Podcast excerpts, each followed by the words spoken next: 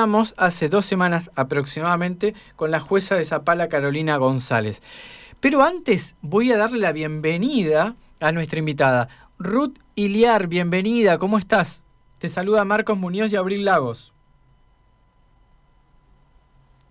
Hola Ruth, ¿me escuchás? De Santa Fe. Sí, sí, escucho bien. Ah, bien, ahora sí te escuchamos. ¿Cómo estás Ruth?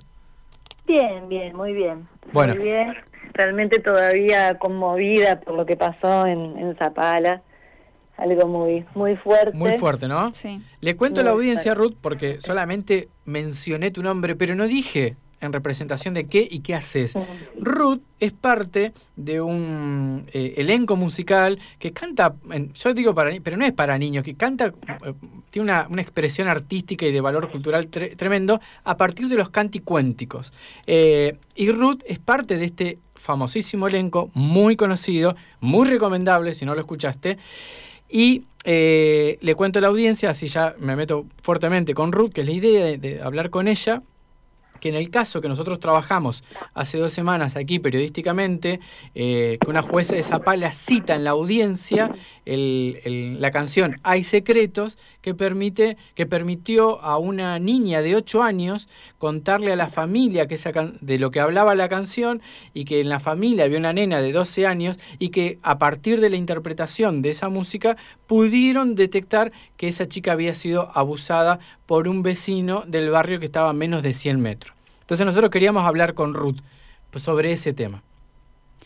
Ruth, es impresionante ver, primero, bueno, Cuanticuénticos tiene su página cuanticuénticos.com.ar, este, pero nos interesa ver también cómo es que a partir de Hay Secretos, la canción que mencionó Marcos, cómo fuiste, cómo fueron eh, abordando eh, a partir del arte lo que es ESI en la primera infancia, porque recordemos que este hecho sucedió en la escuela gracias a un docente que escuchó esta canción y dijo es un tema para trabajarlo en clase, porque claramente educación sexual integral es un tema que tiene que ser transversal a toda la, eh, a todos los, niveles educativos y sobre todo, bueno, a esta edad de, de esta niña, este, que después, bueno, terminó desembocando en la situación que ya comentó mi compañero.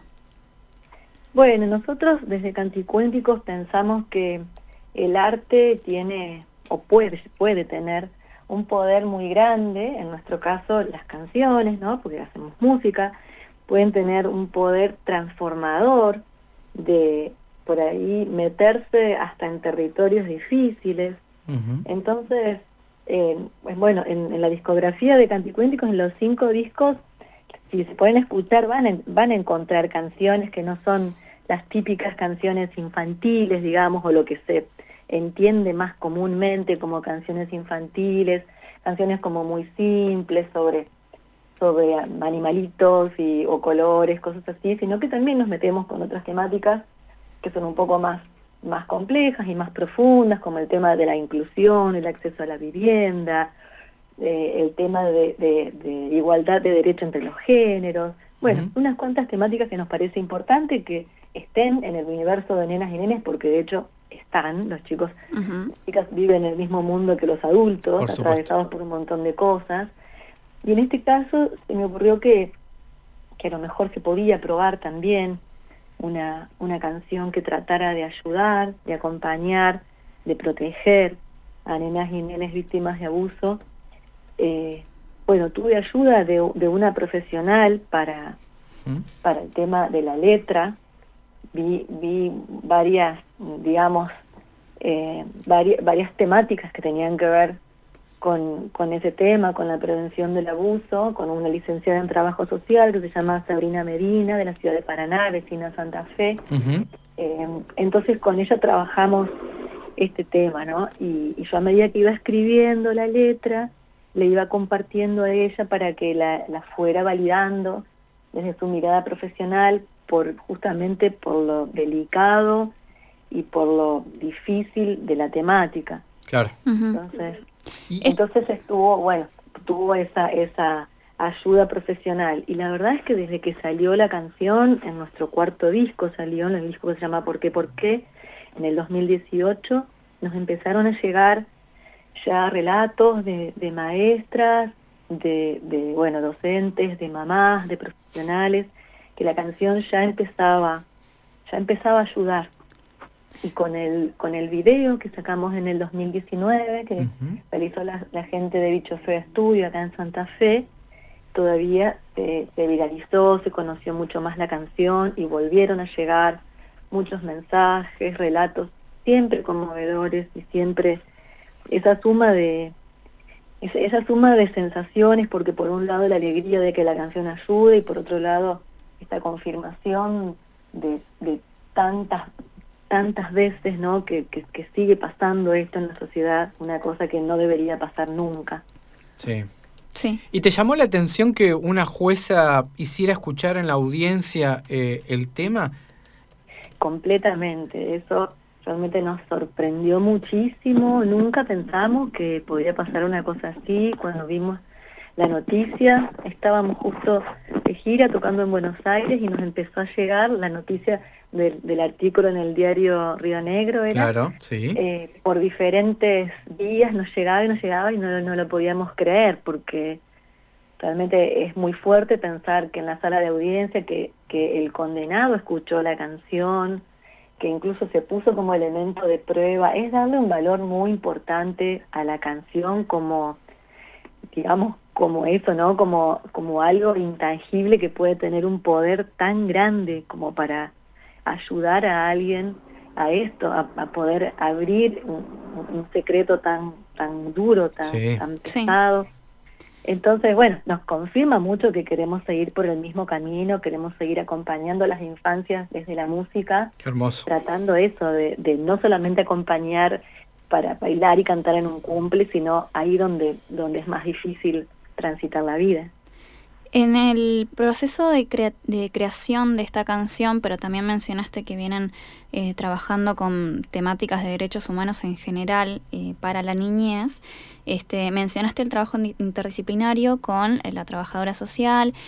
¿Cómo es esto de ir armando una canciones que sabemos que están destinados eh, a un público infantil lleva una complejidad más grande que si estuviera destinado quizás hacia adultos o, juventudes.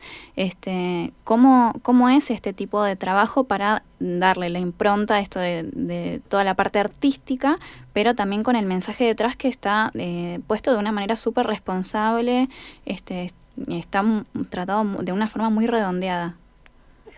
Bueno, particularmente yo, yo compongo mucho en el grupo, digamos, soy la, principal compositora, así que te puedo contestar esta, esta pregunta.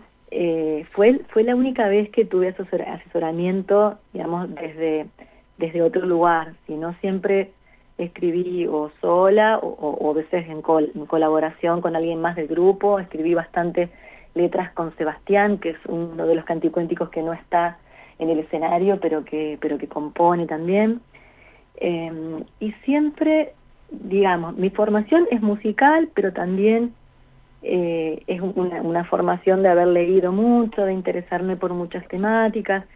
Y en el caso de ver cómo trasladar, digamos, las ideas, y todo esto al, al ámbito o al, o al mundo de la infancia, yo creo que hay bastante, bastante intuición.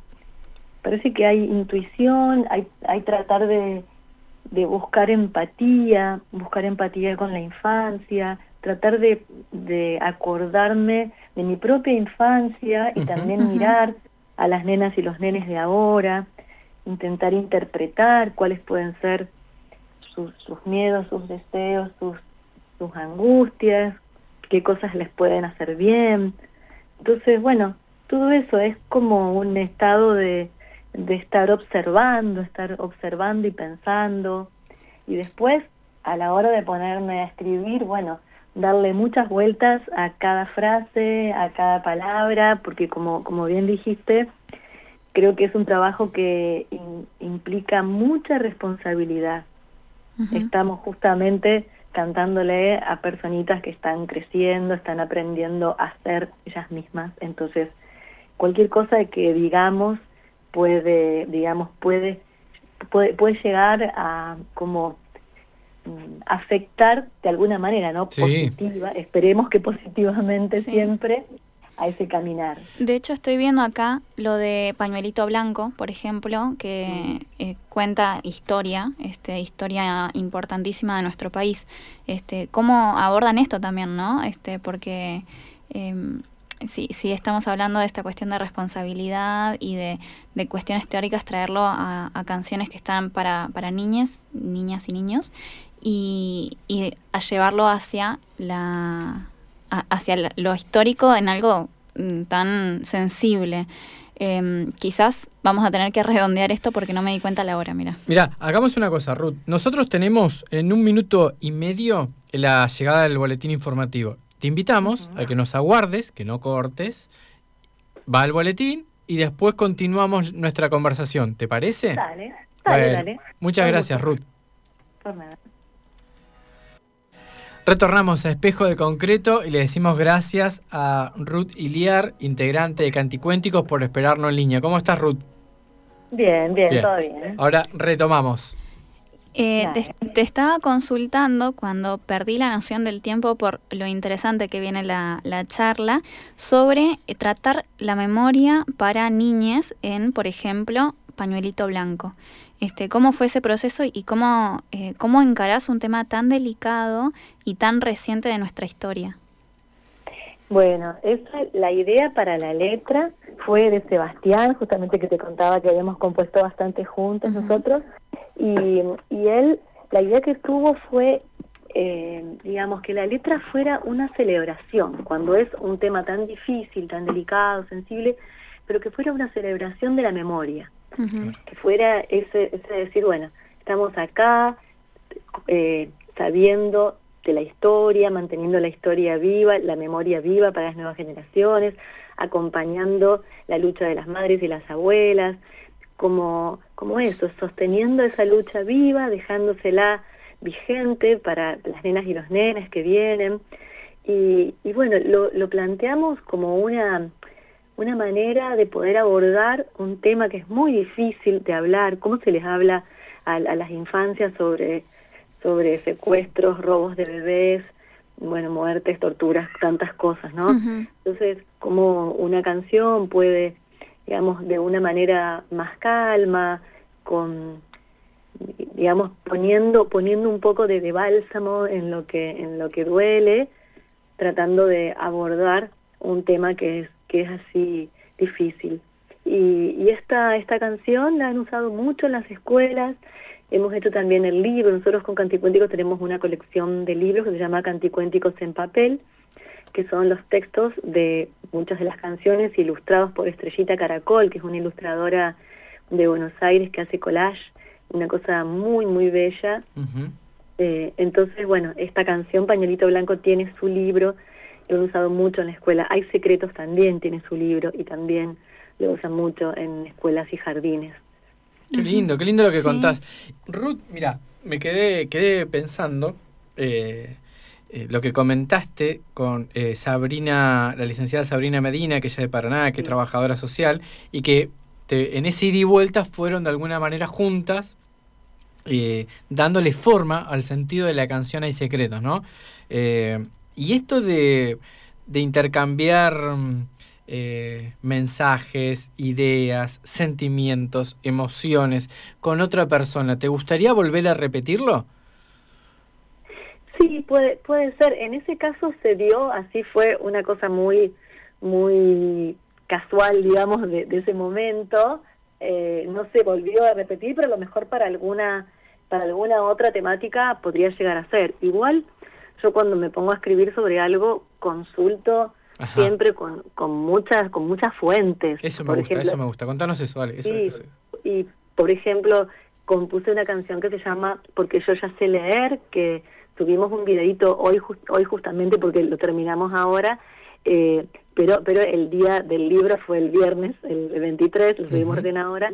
Una es una chaya y ahí, por ejemplo, tomé tomé como, como referente a Paulo Freire. Entonces, la canción está armada sobre las ideas de Paulo Freire, sobre el tema de, leer el mundo, de, compartir esa, esa posibilidad, eh, socializarla, democratizarla. Entonces, de, esas cosas me nutro por ahí para, para escribir, aunque no hable con un, interlocutor, digamos, así, eh, digamos, en, en vivo, o muchas veces son, son los libros, ¿no? Con los que por ahí hago, hago ese trabajo. Claro, qué lindo que compartas con nosotros tu, en parte tu proceso creativo, digamos. Me parece que está buenísimo como, como mensaje. Eh, me encanta que cites, o nos encanta, que cites a Paulo Freire, eh, pero sobre todo desde dónde estás, eh, están pensando el trabajo de ustedes, que me gustó, para que yo lo anoté y lo estoy buscando acá, es, ah, hiciste este comentario, digamos, que ustedes son muy cuidadosos de cómo le, le hablan o le cantan o se comunican o empatizan con la infancia. A me parece que ese, esa expresión tuya habla del respeto que tienen por los niños eh, y las niñas eh, y, y, que los toman como, eh, no como niños objetos, sino como personitas con derecho que te están escuchando, porque ellos te están escuchando. Y me pare eso me parece clave en lo que ustedes hacen. Vos sabés que yo te lo quería comentar esto. Sí, ahí, bueno, tenemos una gran maestra que fue Mariana Walsh. Me parece que ella como que arrancó con una con una mm, mirada así de, de hacer literatura y música para las infancias, considerándolo un público muy inteligente, muy inteligente, sumamente inteligente. Eso es una cosa que la tenemos que tener presente. Las capacidades que tienen enormes las nenas y los nenes son mucho más de lo que nos imaginamos. Entonces, muchas veces se trata como de achicar las producciones para niñas y niños, ¿no? Hacer cosas demasiado simples, muy, muy poco léxico, musicalmente también a veces son, son muy sencillas y en realidad lo sencillo no sería malo por sí mismo, lo que pasa es que muchas veces es pobre, o sea, es sencillo por lo pobre, digamos. Entonces, eh, no, por ahí nosotros eh, pensamos que podemos, por ejemplo, generar textos con, con un léxico, no sé, pueden aparecer palabras raras, porque está bueno que las niñas y los niños pregunten, bueno, ¿qué es esta palabra? Y el otro, nosotros por ejemplo tenemos un, chamame, el mamboreta, que usa algunas palabras en guaraní. Entonces, esto, esto de incorporar palabras en guaraní despierta esa pregunta, decir, bueno, ¿y esto, y esto qué, qué quiere decir? Bueno, ahí podemos hablar un, un montón de, de, temas de las lenguas originarias, bueno, de nuestra historia, cómo se formó nuestra, nuestra sociedad, un, montón de cosas podemos eh, partir desde esa canción. Y así también en la música también pueden aparecer cosas que no sean tan sencillas, instrumentaciones, muchos instrumentos eh, sonando para, para, para, para poder identificar qué está sonando acá, qué está sonando allá. Nos parece que eso, tenemos que mostrarles una propuesta amplia, rica, como para para no nunca achicarles el mundo, siempre todo lo contrario. Totalmente. Con esto que mencionas de, de no subestimar a, a, las niñas, este, y, y también esto, ¿no? De lo del mamboreta, que hacerlo muy local, este, es, es todo es, es, todo una eh, responsabilidad que tienen como comunicadores y comunicadoras en el grupo de canticuénticos que se están tomando de este, no solamente darles a conocer de dónde vienen porque ustedes son, son del litoral, este, sino también ¿no? lo de eh, el, el rol que implica la comunicación y hacia quién lo dirigen. Me encanta cómo abordan eh, este, este tema, ¿no? Más allá de, de, la cuestión artística, este, digo, la, la cuestión del mensaje. Sí, además en, en, la música también queremos llevar implícito un, un mensaje que tenga que ver con situar en nuestras regiones, en nuestras regiones que empiezan siendo, como bien decías, el litoral, que es nuestra región más chiquita, pero que se amplía a, todo, a toda Argentina con sus ritmos folclóricos y tradicionales, porque componemos sobre estos ritmos nuestros, y a Latinoamérica, que es como, como nuestra casa más grande, ¿no? La, la famosa patria grande, entonces nosotros nos ubicamos en, en, esta casa, en esta casa musical, en esta casa de ritmos, de, ritmos folclóricos, de temáticas, de situaciones, de paisajes, de un montón de cosas que nos identifican. Entonces componemos desde ahí y eso también nos parece que es importante sostener em, vigente y, con fuerza para que las niñas y los nenes crezcan conociendo su propia cultura y, y sintiéndose orgullosos de eso porque ya, digamos, hay, hay mucha música que les baja desde la, cultura, digamos, masiva del, entretenimiento, que tiene sus grandes usinas de, producción.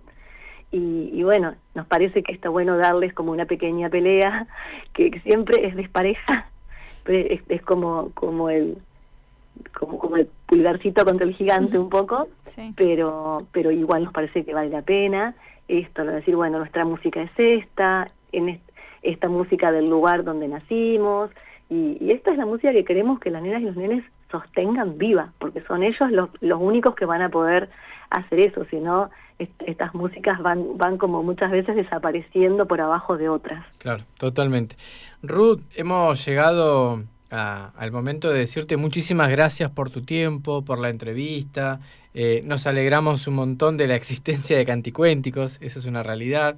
Eh, y, y, vamos a seguir disfrutando del trabajo de ustedes. Eh, y un saludo grande a todos los integrantes de Canticuéntico.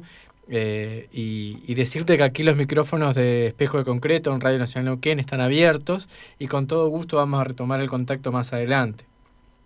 Bueno, muchas gracias a ustedes por esta invitación. Invitarlos a pasar por la página del grupo que se llama canticuénticos.com.ar porque ahí tenemos un montón de material para descargar libremente, como las partituras, los cancioneros, los karaokes para cantar en escuela o en casa.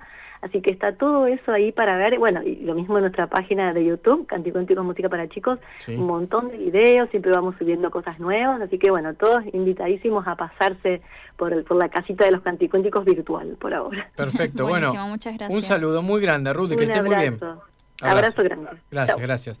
Ruth Hilar eh, compositora, integrante de Canticuénticos. Eh, bueno, pueden buscarlo por internet, por la plataforma que quiera, que van a encontrar mucha información. Y si llegaron tarde, cualquier cosa, no se preocupen, que en nuestras redes sociales va a estar todo lo que estuvimos hablando y lo que Ruth mencionó de sus redes sociales de Canticuénticos, porque es algo para no perderse. Y sabes que me quedó la duda, este, que no nos da el tiempo, ¿no?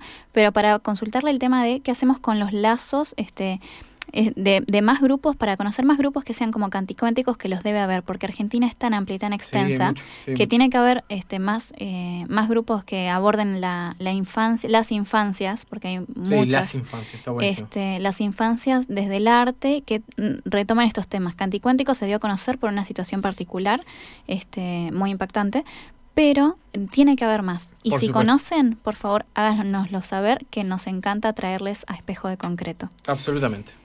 ¿Qué les parece si mientras tanto nos vamos escuchando la canción de Canticuénticos de Hay Secretos, que fue la que desembocó todo esto? Dale.